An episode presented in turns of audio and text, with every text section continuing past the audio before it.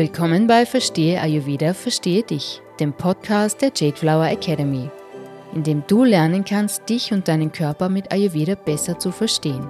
Mein Name ist Ursula Feuerherd und ich wünsche dir viel Spaß beim Hören.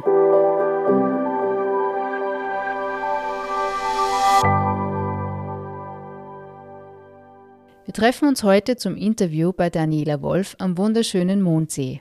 Daniela ist Ernährungsberaterin und hält seit 2010 Vorträge, Seminare und Kochworkshops für ayurvedisches Kochen mit Zutaten aus der Region. Daniela ist Herausgeberin einer ganz besonderen Kochbuchserie Kochen für die innere Balance. Ihr Ayurveda-Wissen hat sie in fünf Jahren Auslandsaufenthalt in Indien und Sri Lanka erlernt. Dort durfte sie mit ayurvedischen Ärzten die Original-Sanskrit-Texte lernen, um ihr Wissen dann in Europa weiterzugeben.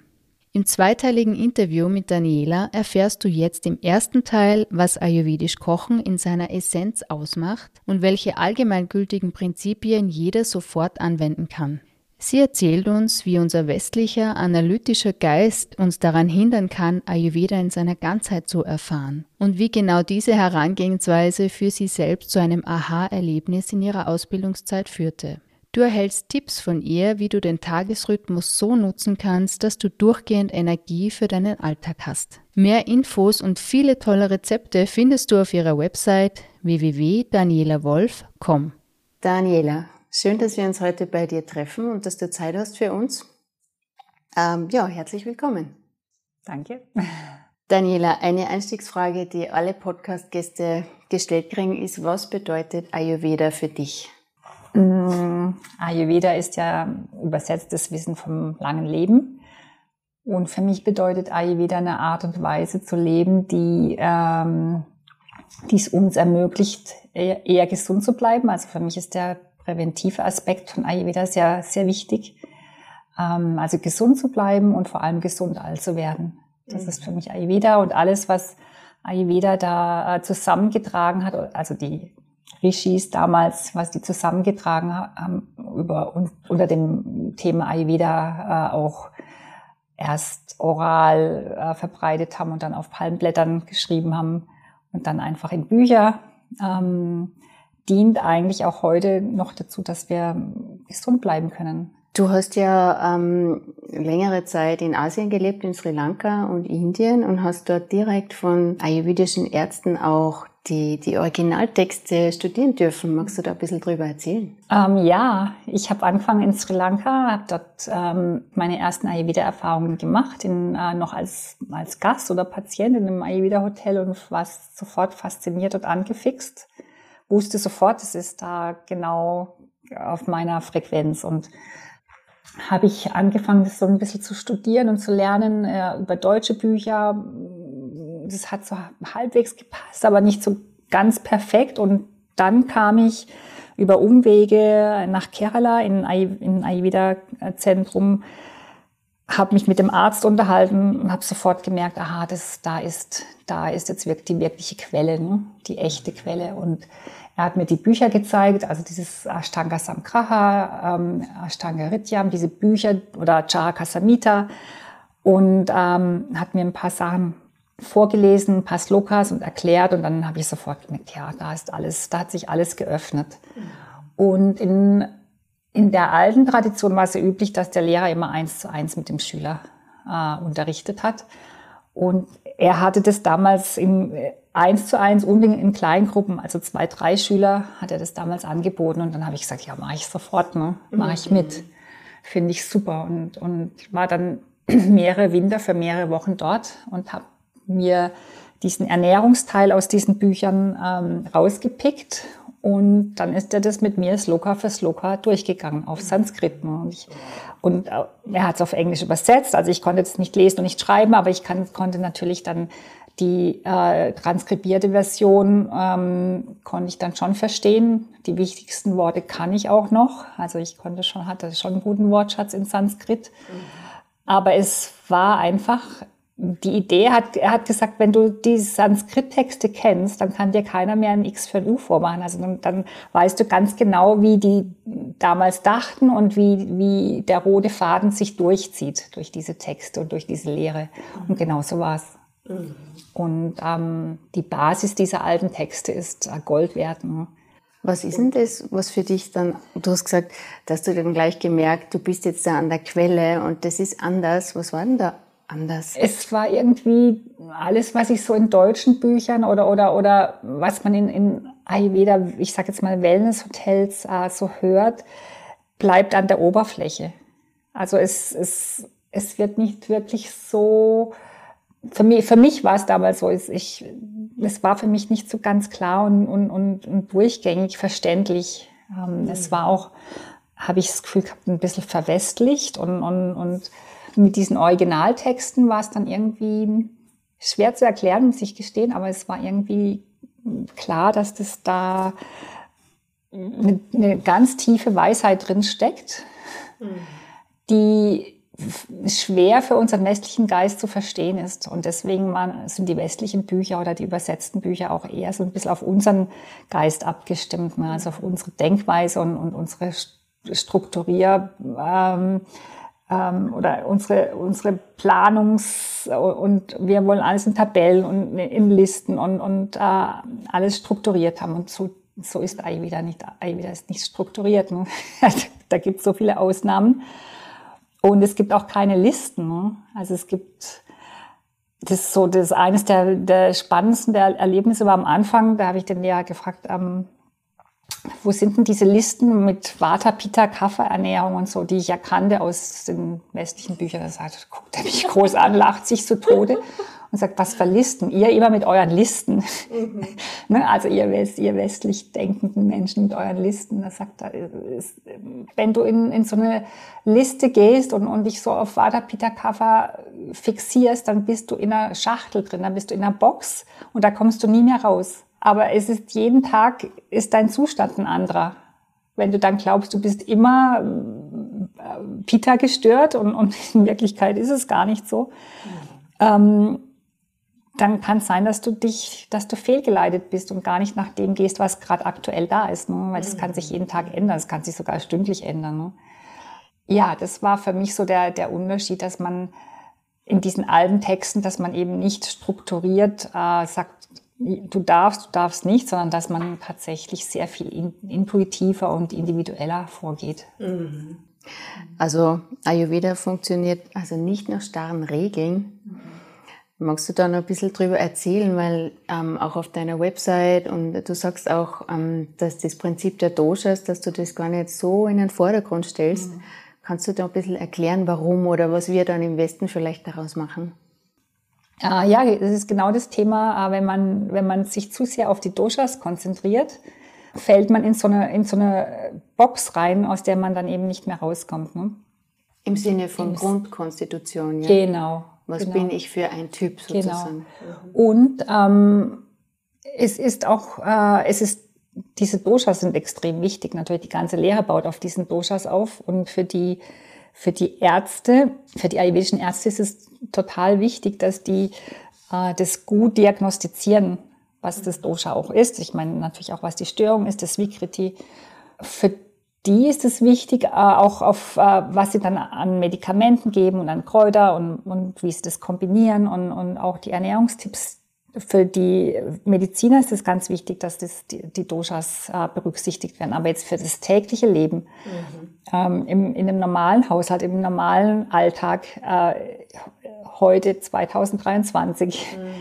Äh, ist das Thema Dosha für die er Ernährung nicht die Priorität. Es ist nicht mhm. unwichtig, aber es ist im Prinzip das Sa für mich ist es das Sahnehäubchen. Erst wenn ich die ayurvedischen Prinzipien, die Dosha unabhängig sind, eingebaut habe in meine Ernährungsweise, dann kann ich zum Schluss hingehen und sagen, aha, und jetzt gehe ich ins Feintuning, jetzt gehe ich in die Doshas. Ne? Mhm.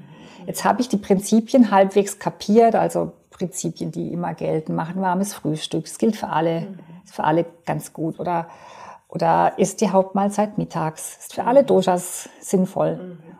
Also solche Prinzipien äh, machen sowieso, bringen sowieso schon sehr viel Balance und Gleichgewicht. Und dann, wenn ich dann immer noch irgendwelche Zipperlein habe, dann gehe ich in die Dosha-Anamnese und dann schaue ich, wie könnte ich es noch, noch feiner, noch verfeinern und noch verbessern. Für mich persönlich individuell. Also, es ist nicht unwichtig, aber es ist nicht Nummer eins. Womit startest du denn bei deinen Kochworkshops zum Beispiel oder wenn du empfiehlst, äh, oder wie kann man überhaupt starten mit Ayurvedisch kochen? Was sind die Prinzipien, die wichtigsten? Ja, die wichtigsten ist, ich habe keine Liste, die drei wichtigsten oder die zehn wichtigsten, weil es gibt schon, ich habe es jetzt kompiliert auf ungefähr 35 oder 36 mhm, Grundprinzipien ist. Mhm. Ja, es, wobei ich habe es gibt acht Gruppen. Also ist, letztendlich gibt es ein paar Gruppen und diese acht Gruppen und innerhalb dieser Gruppen gibt es dann ähm, wieder, wieder so Unterprinzipien, also zum Beispiel ähm, die Qualität bei Qualität der Nahrung, da geht es zum Beispiel darum, ja klar, ähm, die möglichst hochwertigste Qualität, die verfügbar ist, zu sich zu nehmen. Das heißt in unserem Fall Bio-Lebensmittel. Mhm. Ich fahre aber jetzt keine 30 Kilometer, um, um Bio-Äpfel zu kriegen, wenn ich halt dann ähm, vor Ort eher vom Bauern welche kriege, die halt kein Bio-Zertifikat haben, dann ist es auch okay. Ne? Mhm. Aber ähm, oder wie sind die Eigenschaften dieser Lebensmittel? Das sind, äh, dass man die kennt, dass man also weiß, dass Hülsenfrüchte eher blähende äh, ähm, Eigenschaften haben oder auch Kohlgemüse haben ja mhm. bei vielen Menschen eher äh, blähende Eigenschaften oder dass es bestimmte Lebensmittel gibt, die eher erhitzen, Tomaten zum Beispiel oder äh, Ingwer erwärmt, solches, dass man einfach diese Grundprinzipien kennt und mhm. lernt. Mhm. Äh, und es geht im Kochkurs, kann man das ganz gut, ganz gut vermitteln. Dann, was auch in den Kochkursen immer ein Thema ist, dass man einfach kocht, ne? also dass man warm, dass man warme Nahrung zu sich nimmt. Mhm. Ähm, auch beim Frühstück, also kaltes so Overnight Oats direkt ja, aus dem Kühlschrank, aus dem Kühlschrank oder, ja. oder super top aktuell Acai Bowls, also äh, mit eisgekühlten Bananen. Also man kriegt es dann morgens um acht serviert in irgendwelchen tollen Cafés, äh, egal bei, auch im Winter. Und äh, kriegt dann, hat dann erstmal so einen Eisklumpen im, im Bauch. Ne? Es kann sein, dass diese, die, diese Grundzutaten sind per se eigentlich total super. Aber dann zu Eis verarbeitet oder äh, eiskalt serviert, bringen sie gar nichts mehr. Ne? Was macht das mit uns, wenn wir sowas essen? Also äh, wir haben ein schwaches Verdauungsfeuer am Morgen ne? und, und wenn das dann äh, und, und die Kälte mindert das noch mehr. Also was Kaltes reduziert ja Feuer ne? und ich will ja eigentlich Feuer eher anregen, mhm. in der, vor allem vormittags ne? oder morgens. Und da ist es genau das Falsche. Darum ist ein warmes Frühstück so, so toll. Ne? Mhm. Und das sind Prinzipien, die für alle Doshas gelten. Und wenn die mal verankert sind, dann kann ich on top sagen, aha, ich bin jetzt ein Pita-Typ oder ich habe äh, eine Pita-Störung, dann gehe ich ganz speziell und sage, aha, jetzt nehme ich mir tatsächlich mal eine Liste mit Lebensmitteln, die das Pita eher reduzieren mhm. äh, für die nächsten drei, vier Wochen und schaue, ob ich das dann wieder ins Gleichgewicht bringe und, und, und wieder, aus, wieder ausgeglichen bin und dann kann ich wieder ganz normal essen, mhm. ohne dass ich mit Listen zum Einkaufen gehe. Das mit den Listen ist auch insofern schwierig, ähm, oder die dosha-gerechte Ernährung, weil es in der, in der Familie mega schwierig wird. Mhm. Der Partner hat vielleicht ein völlig anderes Dosha, die Kinder nochmal anders. Die Kinder haben dann auch spezielle Kinder, äh, äh, also die sind eher, die haben eher Kafferproblematiken in der Kindheit. Ne? Mhm. Wenn man auf das alles eingehen müsste, bei, bei einer ganzen Familie, mhm. es funktioniert nicht mehr. Das, mhm. Und also im, im, praktischen Alltag nicht. Aber man kann ayurvedisch kochen, so dass es für die ganze Familie passt. Definitiv.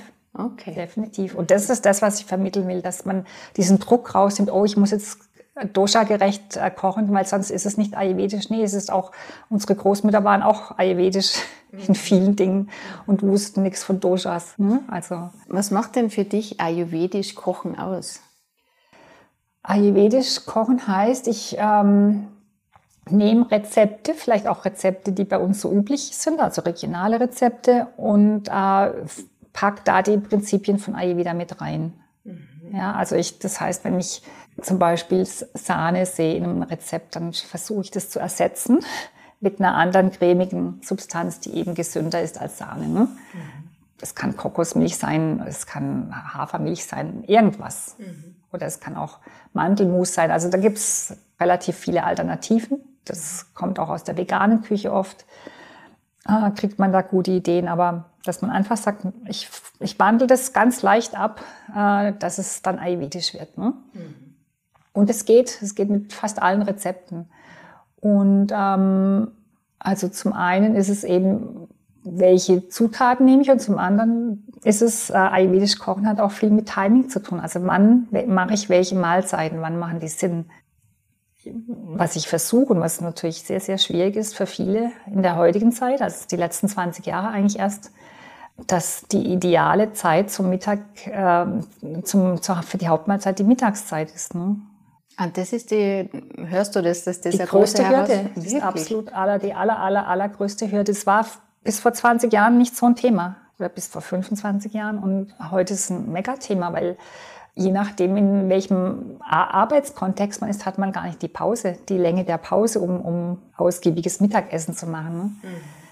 Und das kann man so leicht erklären, also über Chronobiologie. Und, und äh, es gab 2017, glaube ich, den Nobelpreis für Chronobiologie. Da wird es auch nochmal ganz gut erklärt, warum zu welcher Uhrzeit bestimmte Dinge Sinn machen. Und die Hauptmahlzeit, die Mahlzeit, die am meisten nährt oder nähern sollte, die ist einfach mittags ideal, weil da das Verdauungsfeuer am stärksten ist. Ne? Weil man da wirklich, der Körper kann es so super verstoffwechseln in der Zeit kann sich die ganzen Vitamine und die Spurenelemente und die Mineralien, alles, was in so, einem, so einer Mahlzeit drin ist, kann der sich da halt mittags idealerweise rausziehen, ne? mhm.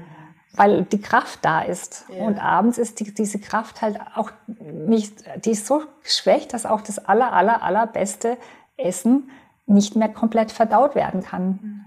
Wie macht sie das dann bemerkbar, wenn man es nicht verdauen kann? Was passiert dann? naja, man fühlt sich schwer, man fühlt sich schwer und, und man äh, hat eventuell Verstopfung ähm, oder Blähungen. Der Bauch fühlt sich immer ein bisschen, bisschen angespannt an. Ähm, also es gibt viele Symptome. Müdigkeit. Müdigkeit am Morgen ist ein ganz, ganz typisches äh, Signal, dass die Verdauung nicht optimal funktioniert. Ja, das sind so die aber es gibt viele Symptome, die sich dann halt auch aufbauen und irgendwann chronisch werden. Ne? Und das ist das, was, was man leicht verhindern kann durch, äh, einfach durch die Umstellung mit ein paar Prinzipien. Und auch durchs Erkennen, oder? Was, wann ist irgendwas aus der Balance geraten? Genau, genau. Mhm. Ja, das ist interessant. Ich meine, viele haben, machen so ein kaltes Frühstück oder, oder, oder nehmen ein Müsli mit Joghurt und Früchten, weil sie glauben, es ist gesund und weil sie auch so beworben wird, dass das sehr gesund ist. Ne? Und wundern sich dann, dass sie dann um neun vorm Computer sitzen und die Augen fallen ihnen zu, weil sie sofort wieder müde werden. Und das ist ganz typisch. Ein warmes, mit einem warmen Frühstück passiert es eigentlich nie. Ein warmes, leichtes Frühstück ist man danach arbeitsfähig. Und es ist ja auch die ideale Zeit oder die stärkste Zeit, zum, um sich gut zu fokussieren, ist zwischen 10 und 1. Ne? Das ist so die Zeit, wo man richtig, äh, wo das Gehirn richtig perfekt arbeitet ne? und, und, und, wo man noch frisch ist und, und, und, ähm, Dinge macht, die, wo man sich echt konzentrieren muss. Ne? Mhm, mh. Und mit einem, mit einem Frühstück, das schwer im Magen liegt, ist das nicht so leicht zu bewerkstelligen. Mhm mit einem Frühstück, was äh, leicht durchgeht oder was, was nicht belastet und trotzdem nährt, ist das eigentlich äh, ein Kinderspiel. Das heißt, wenn ich jetzt äh, weiß, was, was ist das Beste morgens zu essen, was ist das Beste morgens zu tun und mittags, nachmittags, abends, dann kann ich die Tagesenergien am sinnvollsten nützen, dass ich am besten durch den Tag komme, dass es mir gut geht, dass ich produktiv bin, voller Energie. Ja, genau so ist es. Und diese Abläufe, diese Tagesabläufe, die waren Natur, die sind naturgegeben, die haben mit Sonne und Mond was zu tun. Ne? Und das wussten unsere Vorfahren, weil die natürlich, bevor es Elektrizität gab, mussten die ja mit Sonne und Mond oder beziehungsweise der Tag fing an, wenn die Sonne aufging und der Tag hat aufgehört, wenn die Sonne unterging. Von dem her waren die immer in diesem Naturrhythmus. Und je mehr man sich an diesem natürlichen Rhythmus von Sonne und Mond und, und der Natur prinzipiell auch den, den Jahreszeiten orientiert, ist man im Fluss. Und wenn man im Fluss ist, ist das Leben leicht. Also das ist überhaupt keine Frage. Es gilt für alles. Ne? Und wenn man aber gegen diesen, gegen diese Rhythmen der Natur lebt und arbeitet ne? und sich ernährt, dann fängt es irgendwann an zu zwicken und, und, und dann kommt Sand ins Getriebe. Ne? Und, und früher war Mittagessen normal. Und in den Firmen gab es auch eine Mittagspause von mindestens einer Stunde. Ich glaube, es war sogar gesetzlich vorgeschrieben. Mhm. Und äh, dass man dann, wenn man nicht selber kochen konnte, ist man vielleicht ins Gasthaus gegangen. Da gab es irgendwelche Mittagsmenüs und, und dann hat man noch eine Pause gemacht, ist nicht sofort wieder zurück ins Büro. Also ein bis zwei Stunden Mittagspause war Normalfall und das haben wir abgeschafft ne? mhm. auf, oder reduziert auf 30 Minuten. Und es ist auch, wenn man mittags nicht wieder, ich sage jetzt mal, Benzin in den Tank gibt, um die Energie zu haben für den Nachmittag, kommt irgendwann nachmittags dieses Loch. Ne? Mhm. Das, zwischen vier und fünf, wo dann gern mal irgendein, da muss dann wieder ein Kaffee her oder irgendwas Süßes. Und das war früher nicht so. Diese, diese natürlichen Abläufe äh, waren bei unseren Vorfahren noch gegeben und wir haben das leider umgedreht. Und dadurch kommt auch sehr viel Müdigkeit in die Gesellschaften.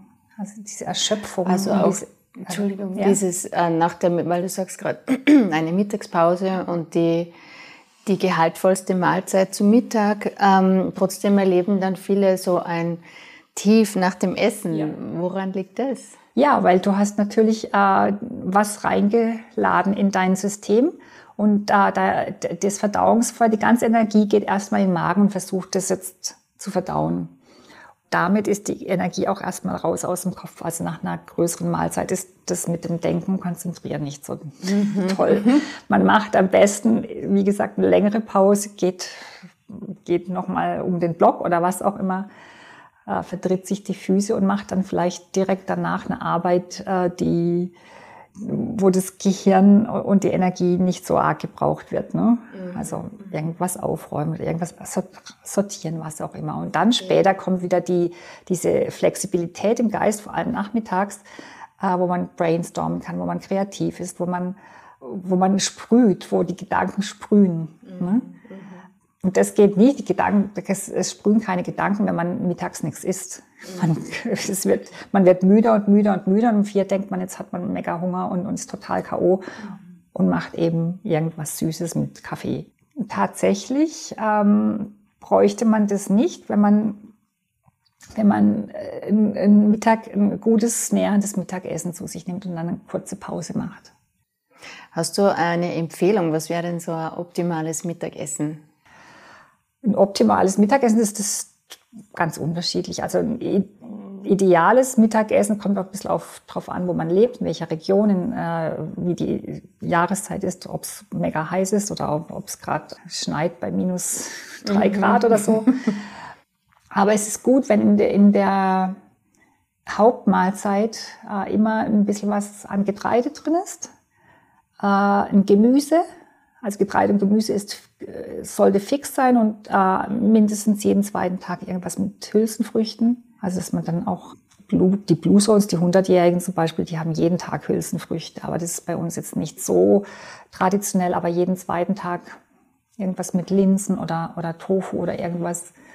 Ähm, dann sollten Kräuter drin sein und Kräuter die Kräuter zählen im Ayurveda eigentlich als Salat. Also die haben keinen Salat, aber dafür sehr viel Kräuter. Frisch, ja. Frische Kräuter. Ja. Das wäre eigentlich so das mit einem guten Öl gekocht, also gute Öle verwenden wie Ghee oder gutes äh, Olivenöl oder Kokosöl oder Sesamöl, also hochwertig. Ähm, ja, wenn das alles drin ist, hat man eigentlich die Basis für alle Nährstoffe, die man braucht. Im nächsten Teil des Interviews mit Daniela Wolf sprechen wir über das Langlebensgeheimnis der Hundertjährigen. Menschen, die in den sogenannten Blue Zones leben und dort aufgrund ihrer Ernährung und Lebensweise überdurchschnittlich alt werden. Und das bei bester Gesundheit. Bis zum nächsten Mal. Am 2. Mai 2024 startet unsere Ayurveda Sommerakademie. Ein zwölf Wochen Online-Intensivkurs für Ayurveda-Einsteiger und Fortgeschrittene. Wenn du in alten Mustern feststeckst, die deiner Gesundheit und Vitalität schaden, wie zum Beispiel dein Essverhalten oder dein Umgang mit Stress, dann kann dieser Kurs lebensverändernd für dich sein. Wenn du lernen möchtest, wie du im hektischen Alltag Balance und Energie hältst, dann ist die Sommerakademie vielleicht genau für dich. Unsere Teilnehmerinnen sind vor allem begeistert von der engen persönlichen Betreuung, die Teil des Kurses ist. Lerne mit uns, wie du dich dein Leben lang nach Ayurveda-Prinzipien in Balance halten kannst. Tauch ein oder vertiefe dein Ayurveda-Wissen, um mit deinen individuellen Themen voranzukommen. Wir starten in wenigen Tagen am 2. Mai 2024. Schau jetzt auf unserer Website, um dich zu informieren. www.jadeflower.academy